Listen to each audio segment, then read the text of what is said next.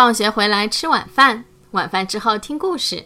小朋友们，大家好，我是晨晨妈妈。今天晨晨妈妈给小朋友们讲的这个故事的名字啊，叫做《辣椒火车》。有在铁轨上跑的真火车，还有在屋子里跑的玩具火车。有一天，从一块蔬菜田里跑出来一辆红色的辣椒火车。辣椒火车是由十个辣椒娃手拉着手做成的，一个辣椒娃坐火车头，九个辣椒娃坐车厢。一开始，辣椒火车开起来歪歪扭扭的，总好像要倒下来的样子。那是因为十个辣椒娃训练的还不够好，步子迈得不一般大。一。当他们一起喊着口令往前走的时候，火车就平稳多了。他们练啊练，到后来不用喊口令也能使火车开起来又快又平稳了。呜！红色的辣椒火车在田野间的小路上开来开去，遇到有乘客坐火车，火车就嘎的一声停下来，等乘客买了票，在火车上坐稳了。火车就继续往前开。一个车厢坐一位客人，一二三四五六七八九。现在火车上已经坐满了乘客。毛毛虫要去树上的朋友家，呜！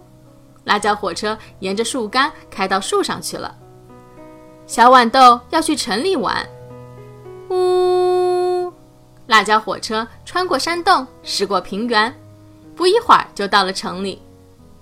小瓢虫要去河边喝水，呜！辣椒火车一溜烟开到了河边，可是扑通，辣椒火车来不及刹车，一开开进河里去了。幸好乘客们都会游泳，一起用力把辣椒火车拖上了岸，在暖暖的阳光下晒干了车身。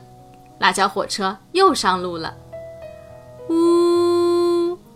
这回辣椒火车开到哪里去了呢？开到黑黑的地下去了，因为住在地下的蚯蚓要赶着回家呢。后来，关于辣椒火车神奇的传闻越来越多。据说有一次，辣椒火车沿着一根绿色的青藤一直往上开，开到了天上，把一颗掉在地球上的星星。送回了家。小朋友们，你是不是也想坐一坐这神奇的辣椒火车呢？好了，谢谢大家收听今天的节目。每周一到周五晚上七点，晨晨妈妈准时来给大家讲故事。请订阅晨晨妈妈在喜马拉雅的频道，或者关注晨晨妈妈的公众号“上海 Nice Story”，也就是上海人加故事的英文单词组合。今天的节目就到这里了，再见。